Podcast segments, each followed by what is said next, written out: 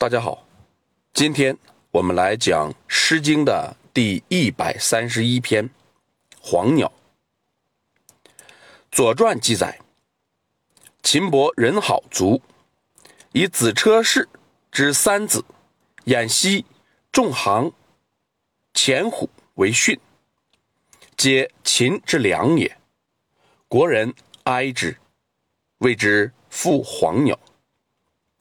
可见，本诗的背景和主旨清楚的很，就是秦穆公死后要三位贤臣陪葬，百姓对此的态度。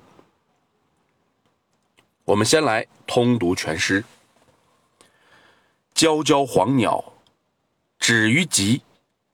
谁从穆公？子车偃息。惟此偃息，百夫之特。临其穴，惴惴其力。彼苍者天，兼我良人。如可熟悉，人百其身。皎皎黄鸟，止于桑。谁从穆公？子车仲行，惟此众行，百夫之防。临其穴，惴惴其力。彼苍者天，兼我良人。如可熟悉，人百其身。皎皎黄鸟，止于楚。谁从穆公？子车前虎。惟此前虎，百夫之御。临其穴，惴惴其力。彼苍者天，兼我良人。如可熟悉，人百其身。我们先来看每一章的头两句，说黄鸟一会儿止于极，一会儿止于桑，一会儿止于楚。黄鸟就是黄莺，春夏之际飞到中国繁殖，冬季南迁印度、斯里兰卡和马来半岛等地越冬。所以，当我们看到《诗经》中出现黄鸟的时候，就大概知晓了诗歌创作的季节，不是春天就是夏天。秦穆公。是文公六年夏天下葬的，与黄鸟的时令正相符合。皎皎，有人说是鸟鸣声，有人说是鸟小之貌，这个不好辨析，且存疑。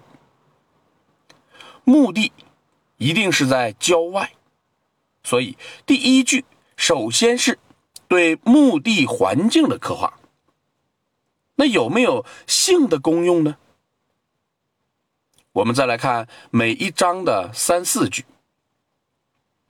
说子车氏之三子，偃息、仲行、钱虎，为秦穆公殉葬的。这三个人是心甘情愿、主动的殉葬吗？从《左传》所言，国人哀之，以及本诗后文可见，绝不是这样的。如果他们是心甘情愿的，当然这种情况绝不是没有。如果这样，国人绝不会哀之，而是歌颂他们的忠君了。他们是迫不得已的。和黄鸟想歇哪儿就歇哪儿比较起来，显然是人不如鸟。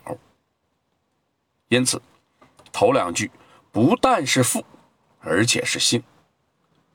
人之死与鸟之生相比，强调的是鸟的快乐。因此，将階階理解为鸟叫，似乎更准确些。我们再来看每一章的五六句，这是对三个人的评价。百夫就是众人，并非仅指一百个人。说这三个人在众人中是佼佼者，盖棺定论，盖棺定论嘛。哎，现在都死了，可以定论了。哎，可见这是真实的评价。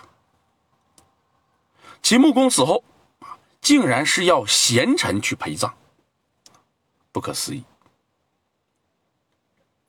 我们再来看每一章的七八句。学是墓穴，即秦穆公的墓穴。来到秦穆公的墓穴，感觉是惴惴然，恐惧不已呀。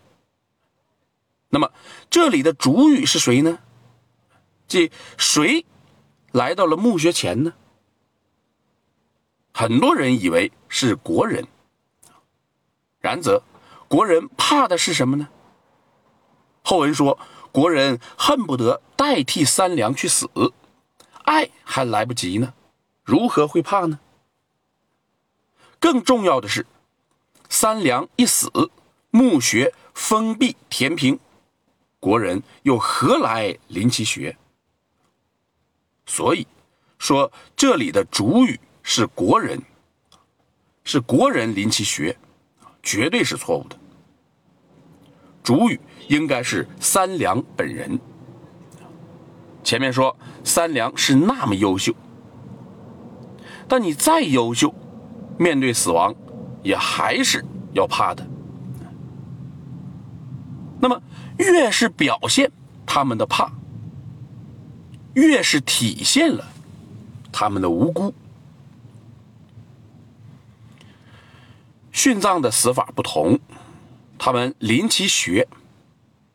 大概是要被直接封死在墓穴里。想到此情此景，国人们会有什么感受呢？我们再来看每一章的最后四句：国人们悲慨啊，老天呀，你这是把我们的良善之人都杀尽了呀！如果能够交换的话，就让我们死一百次也行啊！由此可见，三良在人们心中的地位那是极高的。也可以看出，殉葬是由来已久的。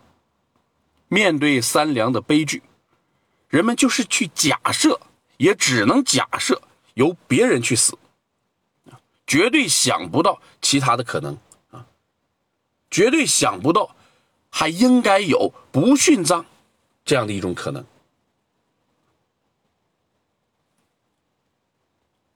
好，这篇作品啊，我们就讲到这儿。我们再来读一遍原作：皎皎黄鸟，止于极。谁从木工，子车偃息。唯此偃息，百夫之特。临其穴，惴惴其力。彼苍者天，兼我良人。如可熟悉，人百其身。皎皎黄鸟，止于桑。谁从木工？子车纵行。唯此纵行，百夫之防。临其穴，惴惴其力。彼苍者天，兼我良人。如可熟悉，人百其身。皎皎黄鸟，止于楚。谁从木工？子车前虎。唯此前虎，百夫之御。临其穴，惴惴其力。彼苍者天，兼我良人。如可熟悉，人把其身。好，今天我们就讲到这里。如果您听着感觉不错，希望您能够分享给别人，谢谢。